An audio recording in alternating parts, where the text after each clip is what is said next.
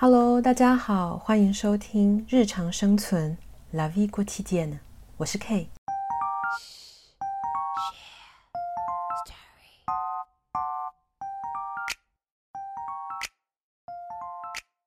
Hello，大家这礼拜生存的怎么样呢？时间过得好快，居然已经是今年最后一个月一开始了。你现在在听的 podcast 叫做《日常生存 La Vie Quotidienne》，我是 K。这个节目呢，每个礼拜五更新，每个月的一三周呢，是我朗读呃一些经典的文学作品。目前我们正在朗读三毛的散文集。那二四周呢，则是我和大家很深入的聊天，呃，分享我有兴趣的话题。呃，那什么话题呢？基本上就是一些呃文学作品啊、电影啊，还有我在巴黎的日常生活的呃一些呃不重要的 一些细节。OK，呃，然后谢谢愿意参加。之前十月、十一月 Instagram 活动的朋友，那我已经选出三位，我会直接 DM 给你们。那我们废话不多说，开始来看今天的呃文章。今天要念的篇章呢，叫做《荒山之夜》。嗯，它的篇幅稍微呃有一点长，今天也不是六分钟护一生朗读式了。今天会念完一整篇，希望大家喜欢这个新的模式。荒山之夜。那天下午，荷西下班后，他并没有照例推门进来，只留在车上按喇叭，音如三毛三毛。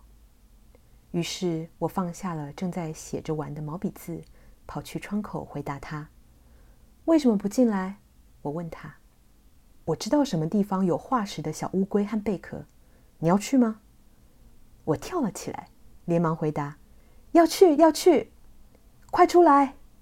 荷西又在叫：“等我换衣服，拿些吃的东西，还有毯子。”我一面向窗口叫，一面跑去预备：“快点好不好？不要带东西了，我们两三小时就回来。”我是个急性人。再给他一催，干脆一秒钟就跑出门来了。身上穿了一件布的连身裙，拖到脚背，脚上穿了一双拖鞋。出门时顺手抓了挂在门上的啤酒壶，里面有一公升的红酒。这样就是我全部的装备了。好了，走吧。我在车垫上跳了一跳，满怀高兴。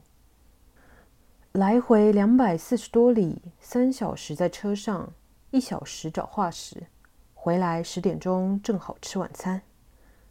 荷西正在自言自语。我听见来回两百多里路，不禁望了一下已经偏西了的太阳，想对荷西抗议，但是此人自从有了车以后，这个潜伏性的练车情节大发特发，又是个 O 型人。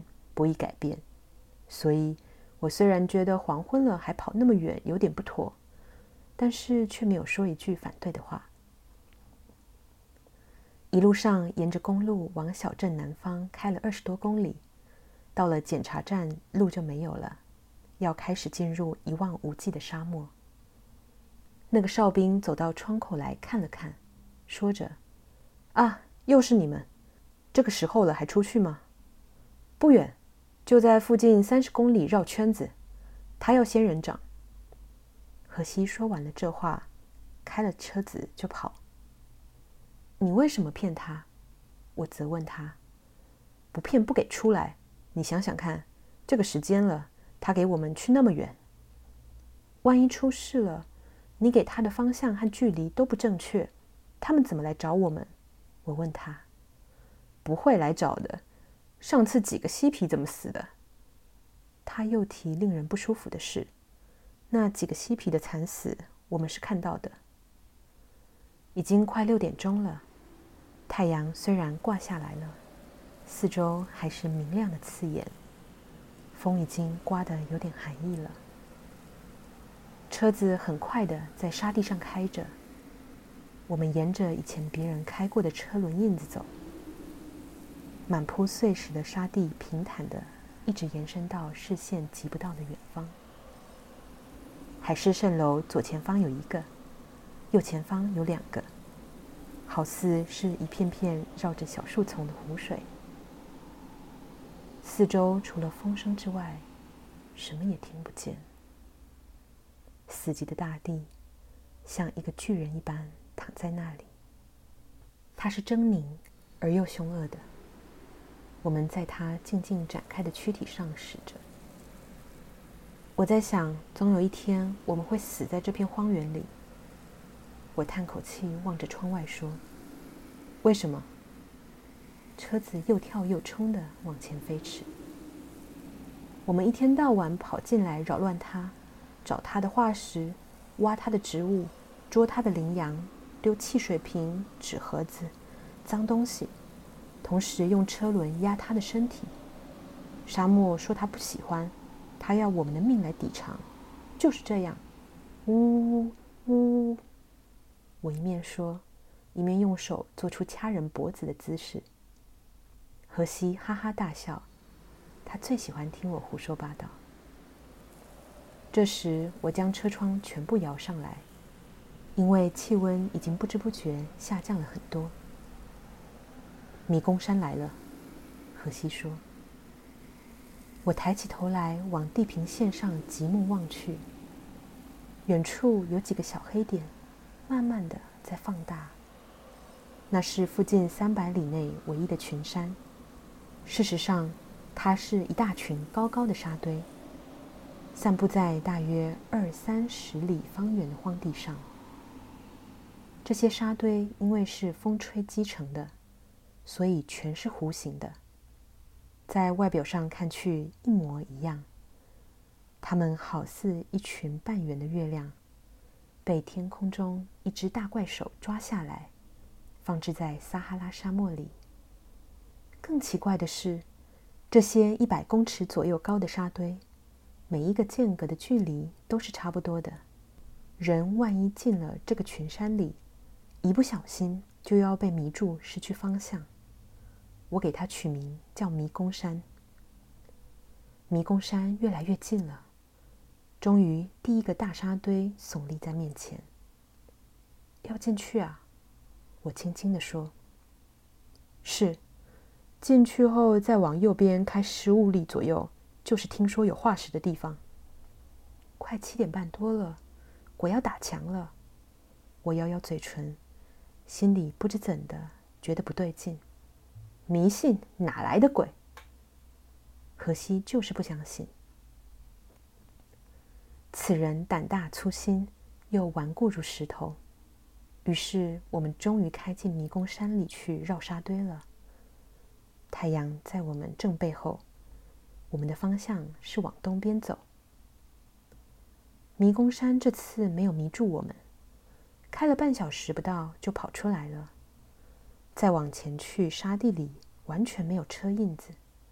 我们对这一带也不熟悉，更加上坐在一辆完全不适合沙漠行驶的普通汽车里，心情上总很没有安全感。荷西下车来看了一看地，回去吧。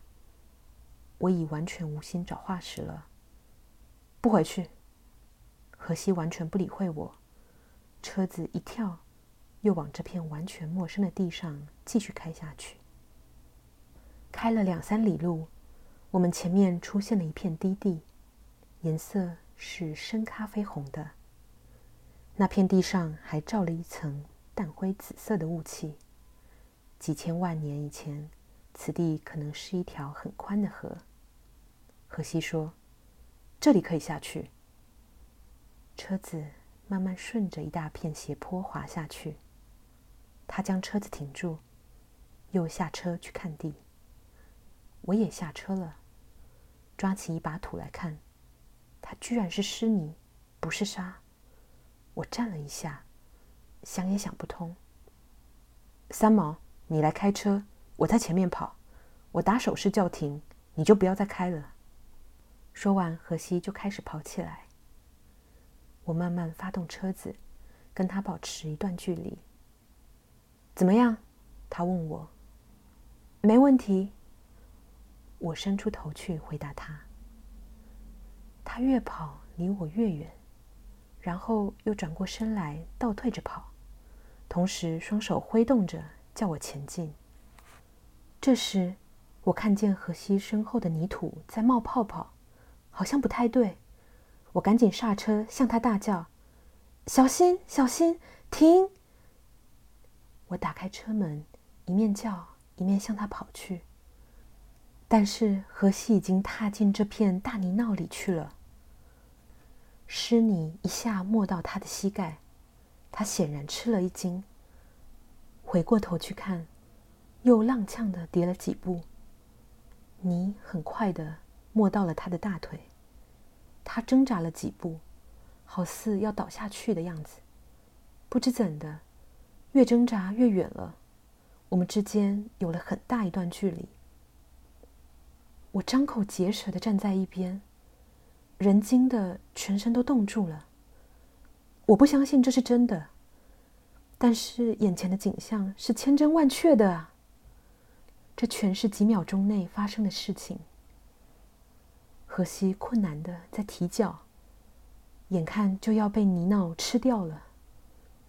这时，我看见他右边两公尺左右，好似有一块凸出来的石头。我赶紧狂叫：“往那边，那边有块石头！”他也看见石块了，又挣扎着过去。泥。已经埋到了他的腰部，我远远的看着他，却无法替他出力，急得全身神经都要断了。这好似在一场噩梦里一样。看见他双手抱住了泥淖内凸出来的大石块，我方醒了过来，马上跑回车内去找可以拉他过来的东西。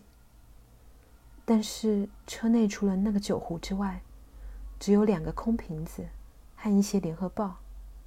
行李箱内有一个工具盒，其他什么也没有。我又跑回泥淖边去看看荷西，他没有作声，呆呆地望着我。我往四处疯狂地乱跑，希望在地上捡到一条绳子。几块木板，或者随便什么东西都好。但是四周除了沙和小石子之外，什么也没有。荷西抱住石块，下半身陷在泥里，暂时是不会沉下去了。荷西，找不到拉你的东西，你忍一下。我对他叫着。我们之间大约有十五公尺。不要急，不要急。他安慰我，但是他声音都变了。四周除了风声之外，就是沙，蒙蒙的在空气中飞扬着。前面是一片广大的泥淖，后面是迷宫山。我转身去望太阳，它已经要落下去了。再转身去看荷西，他也正在看太阳。夕阳黄昏本是美景，但是我当时的心情却无法欣赏它。寒风一阵阵吹过来，我看看自己单薄的衣服，再看看泡在稀泥里的荷西，再回望太阳。他像独眼怪人的大红眼睛，正要闭上了。几小时之内，这个地方要冷到零度。荷西如果无法出来，就要活活被冻死了。三毛，进车里去，去叫人来。他对我喊着：“我不能离开你。”我突然情感激动起来。前面的迷宫山，我可以看方向开出去，但是从迷宫山开到检查站，再去叫人回来，天一定已经黑了。天黑不可能再找到迷宫山回到河西的地方，只有等天亮。天亮时，河西一定已经冻死了，太阳完全看不见了，气温很快的下降，这是沙漠夜间必然的现象。三毛，到车里去，你要冻死了！河西愤怒的对我叫着。但是我还是蹲在岸边。我想，河西一定比我冻得更厉害。我发抖，发的话也不想讲。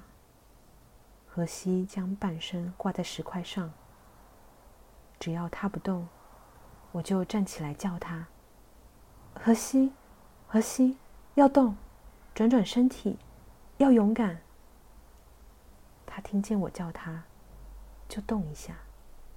但是，要他在那个情形下运动也是太困难了。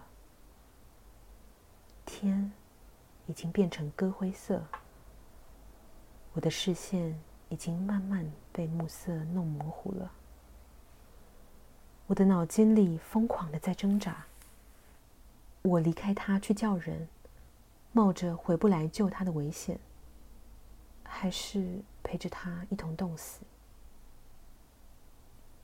这时，我看见地平线上有车灯。我一愣，跳了起来。明明是车灯嘛，在很远很远，但是往我这个方向开来。我大叫：“河西，河西，有车来！”一面去按车子的喇叭。我疯了似的按着喇叭，又打开车灯，一熄一亮，吸引他们的注意。然后，又跳到车顶上去，挥着双手，乱叫乱跳。终于，他们看到了，车子往这边开来。我跳下车顶，向他们跑去。车子看得很清楚了，是沙漠跑长途的吉普车，上面装了很多茶叶木箱，车上三个撒哈拉威男人。他们开到距离我快三十公尺处，便停了车，在远处望着我，却不走过来。我当然明白，他们在这荒野里对陌生人有戒心，不肯过来。于是我赶快跑过去，他们正在下车。我们的情形，他们可以看得很清楚。天还没有完全黑。帮帮忙！我先生掉在泥淖里了，请帮忙拖他上来。我跑得上气不接下气，到了他们面前，满怀希望地求着。他们不理我，却用土话彼此谈论着。我听得懂他们说：“是女人，是女人，快点，请帮帮忙，她快冻死了。”我仍大口大口的喘着气。我们没有绳子。其中的一个回答我。我愣住了，因为他的口气拒人千里之外。你们有缠头巾，三条结在一起可以够长了。我又试探的建议了一句。我明明看见车上绑木箱的是大粗麻绳。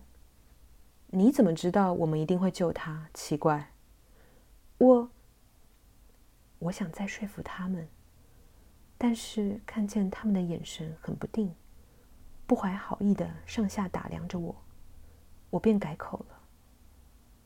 好，不救也没法勉强，算了。我预备转身便走，荒山野地里碰到疯子了。说时迟，那时快，我正要走。这三个撒哈拉威人，其中的一个忽然一扬头，另外一个就跳到我背后，右手抱住了我的腰，左手摸到我胸口来。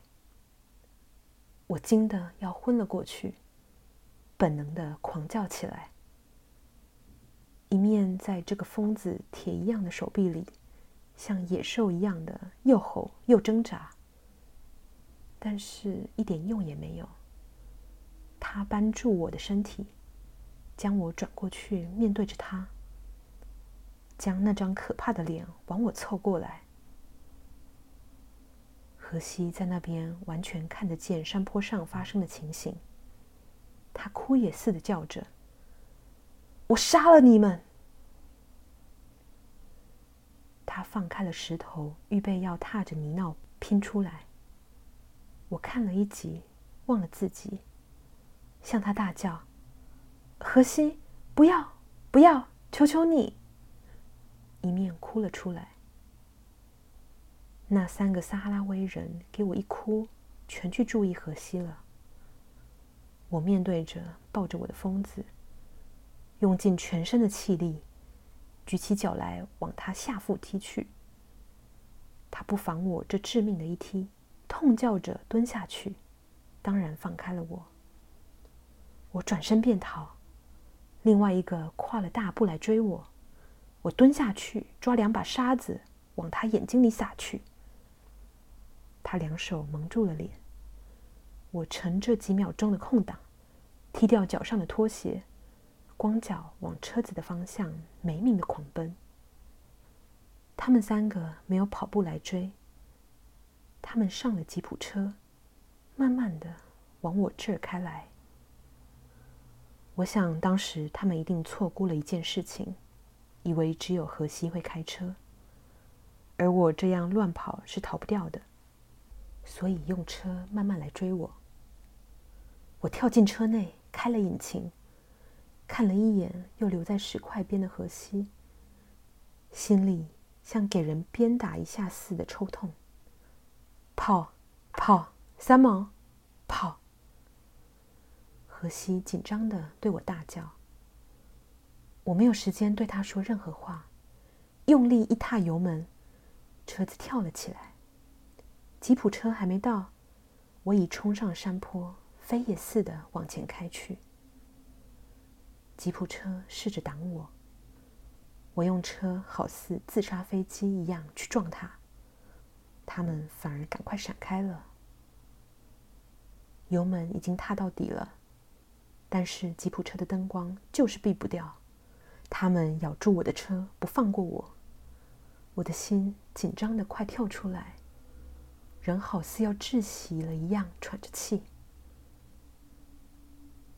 我一面开车，一面将四边车门都按下了锁，左手在坐垫背后摸索。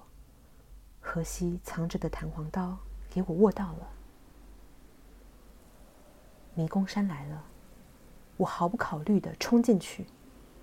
一个沙堆来了，我绕过去。吉普车也跟上来。我疯狂的在这些沙堆里穿来穿去，吉普车有时落后一点，有时又正面撞过来。总之，无论我怎么拼命乱开，总逃不掉它。这时我想到，除非我熄了自己的车灯，吉普车总可以跟着我转。万一这样下去，汽油用完了，我只有死路一条。想到这儿，我发狠，将油门拼命踏，绕过半片山。等吉普车还没有跟上来，我马上熄了灯。车子并没有减速，我将驾驶盘牢牢抓住，往左边来个紧急转弯，打一个转，回到吉普车追来后面的沙堆去。弧形的沙堆在夜间有一大片阴影。我将车子尽量靠着沙堆停下来，开了右边的门，从那里爬出去，离车子有一点距离，手里握着弹簧刀。这时，我多么希望这辆车子是黑色的，或者咖啡色、墨绿色都可以，但是它偏偏是辆白色的。我看见吉普车失去了我的方向，他在我前面不停地打着转找我。他没有想到我会躲起来，所以他绕了几圈，又往前面加速追去。我沿着沙地跑了几步，吉普车真的开走了。我不放心，怕它开回来，又爬到沙堆顶上去张望。吉普车的灯光终于完全在远处消失了。我滑下山，回到车里去，发觉全身都是冷汗，眼前一波一波的黑影子涌上来，人好似要呕吐似的。我又爬出车子，躺在地上给自己冻醒。我绝对不能瘫下来，荷西还留在泥淖里。又等了几分钟，我已完全镇静下来了。看看天空，大熊星座很明亮，像一把水勺似的挂在天上。小熊星在它下面，好似一颗颗指路的钻石。迷宫山在夜间，反而比日正当中时容易辨认方向。我在想，我往西走可以出迷宫，出了迷宫再往北走一百二十里左右。应该可以碰到检查站，我去求救，再带了人回来，那样再快也不会在今夜。那么荷西，他，我用手捂住了脸，不能再想下去。我在附近站了一下，除了沙以外，没有东西可以给我做指路的记号。但是记号在这儿，一定要留下来。明天清早可以回来找。我被冻得全身剧痛，只好又跑回车里去。无意中，我看见车子的后座，那块坐垫是可以整个拆下来的。我马上去开工具箱，拿出起子来拆螺丝钉，一面双手用力拉坐垫，居然被我拆下来了。我将这块坐垫拖出来。丢在沙地上，这样明天回来好找一点。我上车，将车灯打开来，预备往检查站的方向开去。心里一直控制着自己，不要感情用事。开回去看荷西，不如找人来救他。我不是丢下了他。车灯照着沙地上被我丢在一旁的大黑坐垫。我已经发动车子了。这时，我像被针刺了一下，跳了起来。车垫那么大一块，又是平的，它应该不会沉下去。我兴奋得全身发抖，赶快又下去捡车垫，仍然将它丢进后座，调转车头往泥淖的方向开去。为了怕迷路。我慢慢的沿着自己的车印子开，这样又绕了很多路，有时又完全找不到车印。等再开回到泥淖边时，我不敢将车子太靠近，只有将车灯对着它照去。泥淖静静的躺在黑暗中，就如先前一样，偶尔冒些泡泡。泥上寂静一片，我看不见荷西，也没有那块凸出来的石头。荷西，荷西！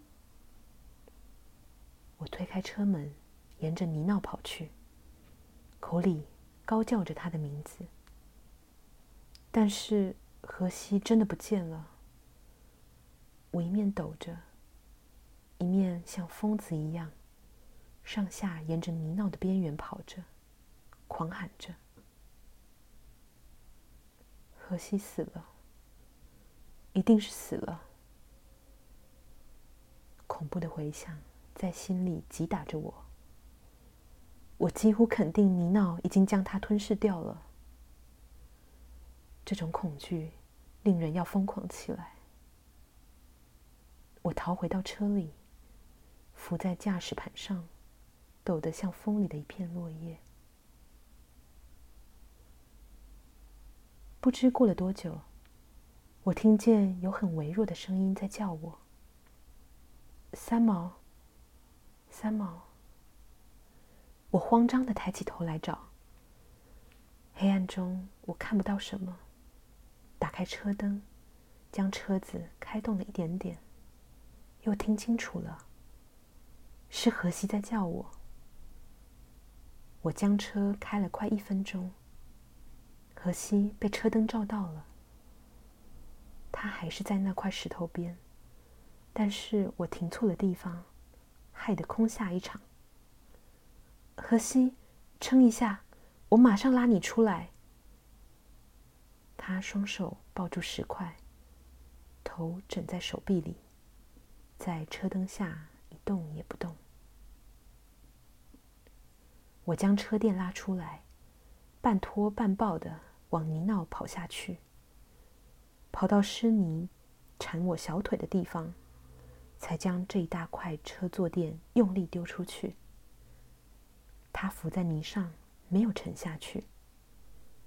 备胎，我对自己说，又将备胎由车盖子下拖出来，跑到泥淖边，踏在车垫上，再将备胎丢进稀泥里。这样，我跟荷西的距离又更近了。冷，像几百只小刀子一样的刺着我。应该还不到零度，我却被冻得快要倒下去了。我不能停，我有许多事要赶快做，我不能缩在车子里。我用千斤顶将车子右边摇起来，开始拆前轮胎。快快！我一直催自己，在我手脚还能动以前，我要将荷西拉出来。下了前胎。又去拆后胎，这些工作我平日从来没有那么快做好过，但是这一次只有几分钟，全拆下来了。我看看荷西，他始终动也不动的僵在那儿。荷西，荷西，我丢一块手掌大的小石块去打他，要他醒。他已经不行了。我抱着拆下的轮胎跑下坡，跳过扶着的车垫、备胎，将手中的前胎也丢在泥里，这样又来回跑了一次。三个车胎和一个坐垫都浮在稀泥上了。我分开脚站在最后一个轮胎上，荷西和我还是有一些距离。他的眼神很悲哀地望着我。我的衣服。我想起来了，我穿的是长到地的布衣服，裙子是大圆裙。我再快速跑回车内，将衣服从头上脱下来，用刀割成四条宽布带子，打好结，再将一把老虎钳绑在布带前面，抱着这一大堆袋子，我飞快跑到泥淖的轮胎上去。荷西，喂！我丢过来了，你抓好。我叫荷西注意，布袋在手中慢慢被我打转，一点一点放远。他还没有跌下去，就被荷西抓住了。他的手一抓住我这边的袋子，我突然松了口气，跌坐在轮胎上哭了起来。这时，冷也知道了。饿也知道了，惊慌却已过去。哭了几声，想起荷西，又赶快拉他。但是人一松懈，气力就不见了，怎么拉也没见荷西动。三毛，带子绑在车胎上，我自己拉。荷西哑着声音说：“我坐在轮胎上，荷西。”一点一点拉着带子，看他近了，我解开带子，绑到下一个轮胎，给他再拉近。因为看情形，荷西没有气力在轮胎之间跳上岸，他动太久了。等荷西上了岸，他马上倒下去了。我还会跑。我赶紧跑回车内去拿酒壶，这是救命的东西。灌下了他好几口酒，我急于要他进车去，只有先丢下他，再去泥里捡车胎和车垫回来。荷西，活动手脚，荷西，要动，要动。我一面装车胎，一面回头对荷西喊。他正在地下爬，脸像石膏做的一样白，可不急了。让我来。他爬到车边，我正在扭紧后胎的螺丝帽。你去车里，快！我说完，丢掉起子，自己也爬进车内去。我给荷西又灌了酒，将车内暖气开大，用刀子将湿裤筒割开，将他的脚用我的割破的衣服带子用力擦，再将酒浇在他胸口替他擦。似乎过了一个世纪，他的脸开始有了些血色，眼睛张开了一下，又闭起来。荷西，荷西，我轻轻拍打他的脸，叫着他。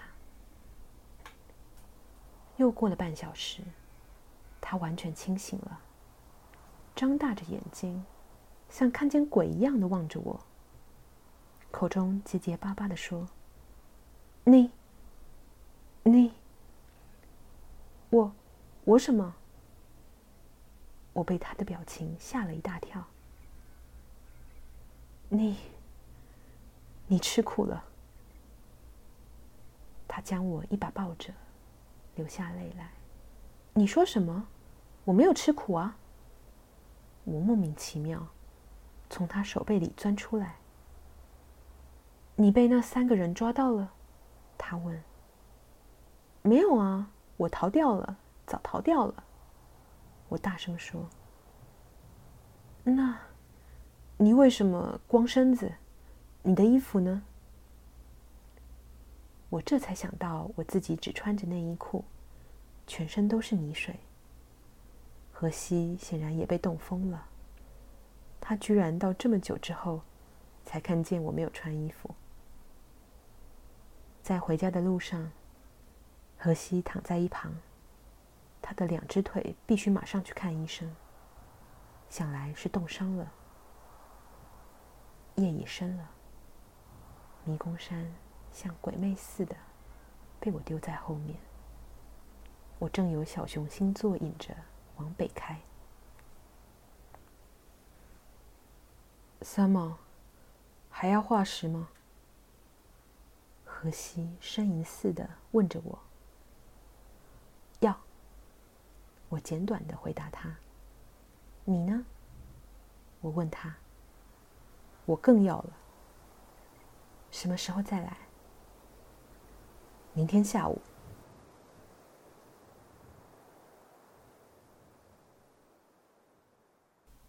好，念到这儿结束了，真是一对 crazy 的 couple 啊！念的好累哦，而且我在里面大概用一百种不同的口气叫了荷西，呃，西班牙文应该是 Jose 吧，嗯，也叫太多次。好喽，嗯，这一篇很精彩，这还蛮惊心动魄的，尤其是那个中间好像很绝望，结果殊不知来了。就是三个路人之后更绝望，吓死。呃，虽然嗯，有些人有说，呃，这一段，呃，就是说有那个路人甲这一段呢，是三毛他自己嗯想象出来的，呃，也就是添加，事实上并没有发生的。可是，呃，文学作品不就是这个样子吗？呃，如果是写。每天早上吃，呃，吃什么？这这有什么好看的？呃，重点是我们去体会，嗯，它的氛围，然后嗯，就是，诶诶，我口才不好，那来引用王尔德的经典名言。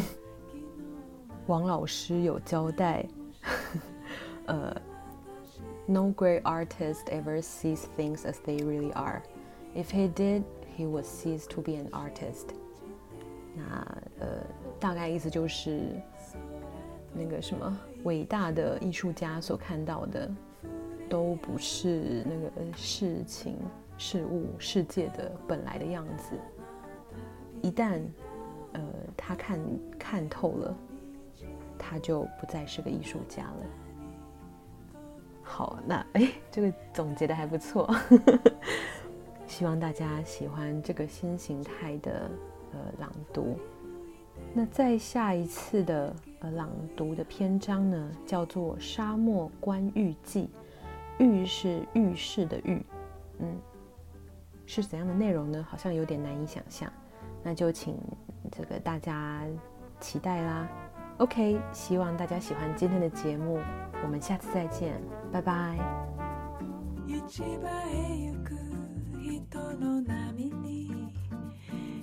体を預け石畳の街角をゆらゆらとさまよう。